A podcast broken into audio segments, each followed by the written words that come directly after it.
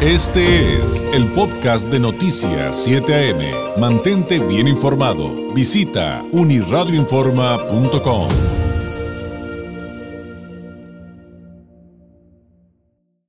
Acción Ciudadana frente a la Pobreza realizó un análisis respecto al informe del Panorama Social 2020 de la Comisión Económica para América Latina y el Caribe, la CEPAL, en el que pues eh, podemos entender eh, de una mucho mejor manera qué es lo que está sucediendo en nuestra región en materia de pobreza, de desigualdad, de brechas estructurales y la pandemia, entre muchos otros temas. Y, y como en otros eh, asuntos que hemos tratado en este sentido, pues sí hay, sí hay algunos temas preocupantes. Le agradezco enormemente al coordinador de Acción Ciudadana frente a la pobreza, Rogelio Gómez, nos tome la llamada. Rogelio, muy buenos días. Muy buenos días, David, con mucho gusto a la orden. Pues es, eh, es muy revelador eh, todo lo que viene desde estas estadísticas de la CEPAL que ustedes tuvieron a bien analizar, desglosar y presentar a la a la comunidad, Rogelio, ¿cuáles serían, em, desde su punto de vista, los puntos más relevantes? Pues mira, claramente se pinta un panorama muy desolador. Eh, América Latina tiene una situación estructuralmente, ¿no? Que genera pobreza, desigualdad, y vino la pandemia y lo complicó. Y este informe de la CEPAL llega muy oportuno porque logra eh, dimensionar algunos de los primeros efectos que ya se pueden eh, medir y cuantificar en la pandemia, en el desempleo, en, ¿no? en la desigualdad para el ejercicio de, la salud, de la educación. Y la verdad es que quizá eh, es muy relevante también que México es de los peor librados, es de los que sale más mal calificados en muchos sentidos, lo cual es muy triste, ¿no? A veces se hacen estadísticas de comparación con los países más desarrollados, la OCDE, Europa, Canadá, Estados Unidos, en fin, y pues ahí siempre estamos en la OCDE, en los lugares de trabajo, pero en América Latina sí es, es como muy grave, y pues este es un organismo de las Naciones Unidas, ¿no? La CEPAL, la Comisión Económica para América Latina, pues son las Naciones Unidas, y este es, este es un informe entonces pues que debe ser muy, es una llamada de atención muy seria, David, yo creo que tenemos que, tomar medidas, yo espero que se escuche, al ser la CEPAL, ¿no? Al no ser oposición, sociedad civil, etcétera, pues escuche el mensaje, ¿no? Y la llamada de atención. ¿Cómo estamos en México? Si bien, Rogelio, creo que a todos nos queda claro que todo el mundo se había afectado, que hubo eh, pues cifras de desempleo que, que son preocupantes en, por todo el mundo.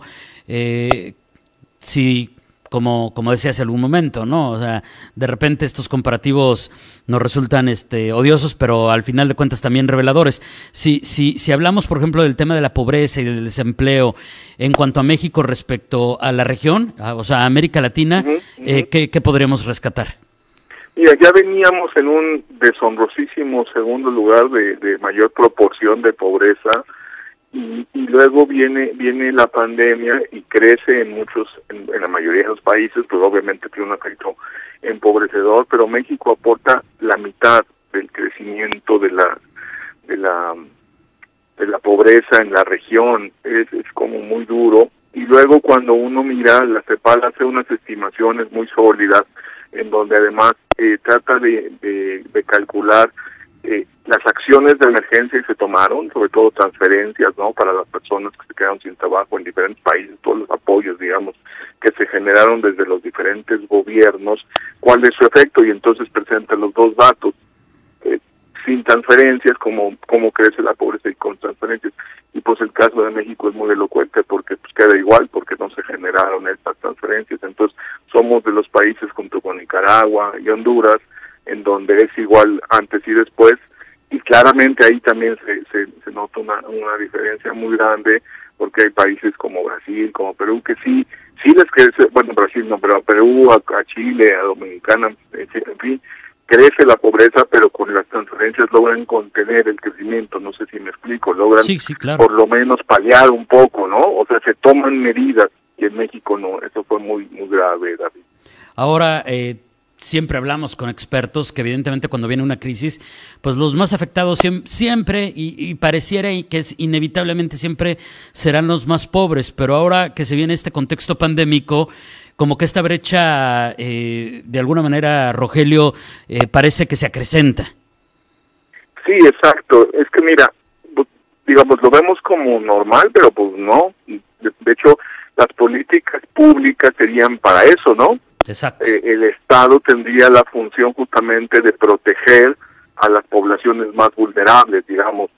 Ese es el concepto básico. Hay que proteger a todos y, y, y más, o, o si hay pocos recursos, pues ahí destinarlos a poblaciones como con más necesidades y más vulnerables. Esa es la lógica y sí, eso eso fue lo que lo que pasó en la región, pues, o sea, a nivel de, por ejemplo, acceso a la salud, está muy claro que la gente de menores recursos es la que menos eh, eh, acceso a servicios de salud tiene, que, que los trabajos, digamos, que se perdieron fueron los de los de gente que ganaba menos, digo, se perdieron de todo tipo de trabajos, pero en mayor proporción, digamos, ¿no?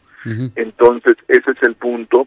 Y, y, el, y la otra parte que trae este informe, eh, y lo que comentábamos, hace un análisis detallado de cuáles, qué tipo de medidas se tomaron durante la pandemia, ¿no? Y clasifica ahí diferentes, ¿no? Tan, nuevas transferencias monetarias o incrementar las que ya existían, o en monto o en cobertura, este, ¿no? Este tipo de, de cuestiones, entregar alimentos, en fin, hay una serie de, de posibles medidas, las agrupan en seis, y la verdad es que cuando uno ve la tabla donde están los países y el, tipo de medidas, México tiene una laguna muy grande porque no creó nuevas transferencias, no incrementó los montos de sus transferencias ni su cobertura y al final cuando hay una hay una tabla ahí donde se compara la inversión realizada, pues México está entre las más bajas eh, en la pandemia.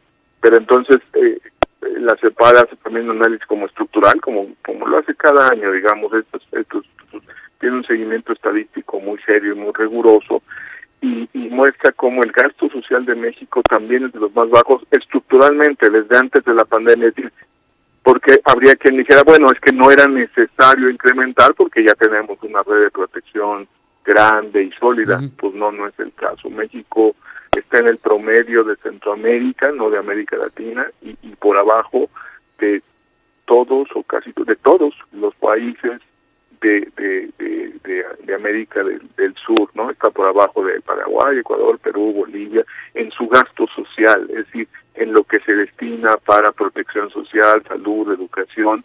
El presupuesto de México es raquítico en general y bueno, pues por eso se reflejan que es raquítico. Se dice, es que gastamos el 70% de lo social, pues sí, pero no no no no no da y comparativo la ventaja de con América Latina es que son economías más similares y en todo caso un poco menos desarrolladas menos dinámicas con menos capacidad exportadora sin tratados no sin tener esta frontera que tenemos nosotros con los Estados Unidos bueno ustedes ahí en Tijuana lo viven todos los días. O sea es un dinamismo económico muy grande y conjuntado o combinado con una gran desigualdad y una gran precariedad lo cual es tendría que irse revirtiendo, pero parece que la pandemia nos los complicó más, David, más que lamentablemente, y no se tomaron las medidas. Es un poco este llamado de atención de la CEPAL. Claro. Ahora, e, e, eso tengo entendido que eh, lo acaba de explicar Rogelio del gasto social antes y durante el COVID es punto y aparte de los recursos que se eh, pues se, se planifican, se, se proponen para emergencias. Eh, los apoyos para emergencias, pues, ¿ese es, eh, eh, ¿esto entra también dentro del gasto social o, si lo estoy entendiendo bien que es punto y aparte? Y en todo caso, ¿cómo estamos? justo, el punto es, o sea, hay un, hay un presupuesto, como bien dices, cada, cada, cada año para, para lo social, suma todo lo que se destina a educación, a salud, a vivienda y a, a protección social, que básicamente son los subsidios para las pensiones y para los programas sociales, las transferencias que ahora en este gobierno han cobrado una relevancia muy importante. Entonces, ese presupuesto es el que es de los más bajos de la región. Está en promedio con Centroamérica, o sea, con Nicaragua, Honduras, Guatemala. Evidentemente, no estoy hablando mal de nadie, ni mucho menos, pero son economías mucho menos desarrolladas, mucho menos sólidas. Entonces, sí el desnivel, digamos, es, es, es muy grande. Digamos, eh, los apoyos para emergencias, evidentemente, cuando pues, la emergencia digo, antes había un fondo, pero el FONDEN, eso ya desapareció con esto de las apariciones de decomisos. Y, también a veces se presupuesta, ¿no? Pero en, el, pero en el sentido de tener fondos, ¿no? Tener ahí como guardaditos o alguna manera de acceder o de incluso generar pues no un incremento presupuestal lo que eso ya no está en el, en el informe de, de la CEPAL David pero hay estudios por ejemplo de México Evalúa que muestran que durante 2020 no gastamos ni un peso más que lo que habíamos gastado en 2019 y 2018 para la salud. Es algo como ah. increíble. O sea cómo o sea no sé si si alcanza a dimensionar tienes eh, 120 mil muertos durante 2020, ¿no? En, de, por COVID, más otros 170 mil o más por otras por otras razones extra, más los que tenías, otros más todas las enfermedades, porque sigue el cáncer, sigue la diabetes, sigue todo, se agregó, digamos, una una pandemia mundial con, grandes estragos y no y no se gastó un peso más. Ese es otro estudio, México evalúa que conviene conviene conviene conviene verlo. Entonces, sí sí es sí es como muy, eh, doloroso alarmante no esta esta situación porque hay un discurso no de que se hacen muchas cosas pero pues no hay un no detrás no hay una cartera de recursos realmente llegando a quienes más lo necesitan no o sea ese ese creo que es el, el la conclusión, digamos, que podríamos que podríamos ver de este de este informe, que se dicen muchas cosas, diarios se machacan mensajes, pero cuando uno analiza los datos y la ventaja, insisto, este es un este es un reporte de Naciones Unidas, de la CEPAL, no de nadie acá, entonces pues eh, ahí están los resultados, pues que, los veníamos diciendo, lo hemos comentado en tu programa en otras ocasiones, ¿no? Cuando se presentó las encuestas que hizo la Ibero, cuando se presentaban lo que decía el INEGI sobre el desempleo, ¿no? Que lo hemos comentado en otras ocasiones, ya alertábamos sobre esto. La ventaja es que ahora, pues uno, está agrupado y dos, está comparado con América Latina y tres, venga de un organismo internacional que pues, no tiene sospechas de tener ningún interés político en México. Claro, y vamos sumando por ahí otras investigaciones, otros reportes. Eh, ahorita me, hizo recordar, Rogelio, eh, pues el asunto del desabasto de medicamentos, que se dice una cosa, pero, pero la realidad es otra. Como que todo se va, pues todo va coincidiendo, ¿no? tristemente y, desalentadoramente. Hay, hay algunas preguntas del público, pero recupero una en particular que me llama mucho la atención. Nos dicen, ¿qué nos puede decir eh, respecto al tema de la clase media. Se habla, se habla mucho, me imagino que esto tiene que ver con que se habla mucho en redes que la clase media es cada vez menor porque la pobreza va en aumento. Pero si, si, vemos si vemos a la clase media, Rogelio, ¿qué, qué datos hay respecto a, este sector en nuestro país y qué le podríamos decir al público eh, como dato adicional? Tiene, sí, el, informe trae una trae una eh, un, una estimación ahí del efecto en los diferentes estratos de población, ¿no? No solo para la gente más pobre, sino en general. Y, y sí, o sea, esta sensación de que, de que la clase, de que los que están, no, no tan mal, digamos, clase media, bueno, los que sí, los que están con una situación no, no tan precaria, y por supuesto que no, no tienen una, una riqueza y unos activos que, ¿no? de dimensiones grandes, que podríamos llamar clase media, ciertamente eh, también también padecieron, digamos, un, decremento en cantidad, o sea, son menos, ¿no? porque varios se quedaron sin trabajo, como en el conjunto, obviamente, de sus ingresos que se ven reducidos. Entonces, puede que no caigan en pobreza eh, como se mide hoy, porque la pobreza se mide de una manera, digamos, cuando se habla técnicamente, pues es la, el costo de la canasta básica. Hablando, para que nos ubique el auditorio, estamos hablando de personas que ganan menos de tres mil, eh, vamos a, redondear, tres mil doscientos, tres mil trescientos pesos por persona, por supuesto, al mes. ¿no? Entonces una familia de, de, cuatro personas estaríamos hablando de trece mil pesos para redondear todo sencillamente. Entonces, pues no puede que, ¿no? El ingreso, y hay que sumar todo el ingreso del hogar, ¿no? trabajan unos y trabajan dos, en fin, en fin, si la casa es propia, bueno, eso ya son detalles. Pero entonces, puede que no caigan por debajo de ese, de ese, de ese umbral de 13 mil pesos para una familia de cuatro, pero ciertamente tuvieron una reducción en donde sí, sí se presentan situaciones difíciles, por ejemplo, para pagar escuelas o a veces, ¿no? Los, créditos de las casas o de los autos, en fin. Sí, hay una, hay una tabla ahí, lamentablemente nosotros eh, no la, no la pusimos en este análisis, pero la pueden encontrar en el panorama, en el panorama social de la CEPAL. Y, claramente esta es una crisis que nos vino a afectar a todos. Yo solo hago, solo, solo sí insisto, David, eh, nada más tengamos muy claro, quienes más padecieron son los que menos tienen. Entonces, si la gente que, que sabe que está en clase media y está en situación no tan buena, no, no, no de riqueza, pero no, no totalmente desprotegida, siente el efecto, yo quiero que nada más pensemos cómo lo viven quienes están peor, quienes están no por debajo de la línea de ingresos que mencionamos, quienes además no tienen seguridad social, no tienen ingresos fijos muchas veces, ¿no? Son variables, ¿no?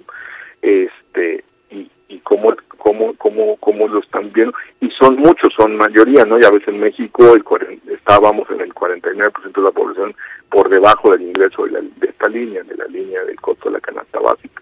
Entonces, la.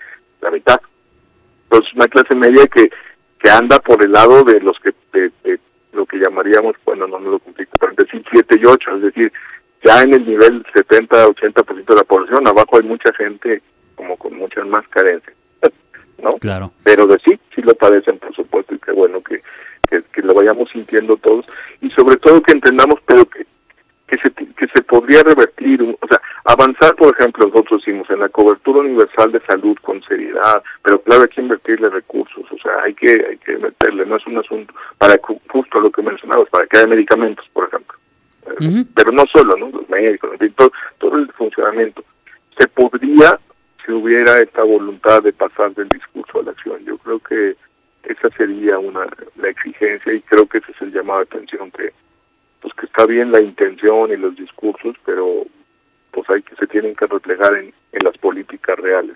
Claro, por supuesto.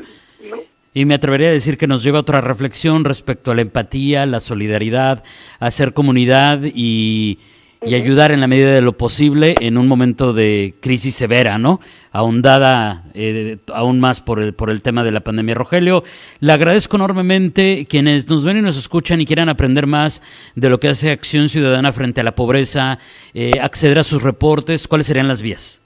Ah, sí, bueno, están en todas nuestras redes sociales, gracias David. Nuestra página es frente a la pobreza.mx y bueno, en, en Facebook somos frente a la pobreza justo eh, en Twitter no cabe, entonces frente a pobreza. y este YouTube Acción Ciudadana frente a la pobreza. Yo creo que si nos buscan ahí encuentran y ahí va a estar, ahí está este análisis del informe de la CEPAL y los los informes del Observatorio de Trabajo Digno eh, y todos estos análisis también que hicimos en torno a la situación de las mujeres alrededor del 8 de marzo, ¿no? Que por cierto el informe trae una sección sobre cómo la economía del cuidado es estratégica para para la recuperación, para una reactivación económica incluyente y con igualdad.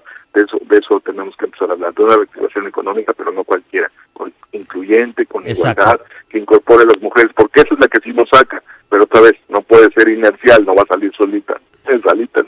Y es un tema que y es un tema que no soltaremos. Eh, eh, con, con, todo el compromiso seguiremos atendiéndolos y, y, pues en la medida de lo que a nosotros nos corresponde, pues informando y, y, aprendiendo también, ¿no? Porque se vale decir, se vale, se, se vale admitir que, que, no conocemos el tema, pero que queremos aprenderlo y aportar en la medida de nuestras posibilidades. Rogelio, gracias, un abrazo a la distancia. Gracias, David, mucho gusto. Saludos a toda la gente en la frontera Tijuana. Gracias. Gracias. Es Rogelio Gómez, coordinador de Acción Ciudadana frente a la pobreza. Entre otros datos, pues el incremento de pobreza extrema, 11.5 millones de desempleados, el gasto social de los más bajos de América Latina aquí en México, lo que nos decía ahorita, desigualdad de género. Todo esto increíble. Abona México más de la mitad de los pobres por la pandemia en Latinoamérica, de acuerdo a datos de la CEPAL, que analizó Acción Ciudadana frente a la pobreza. Este fue el podcast de Noticias 7am. Mantente bien informado. Visita unirradioinforma.com.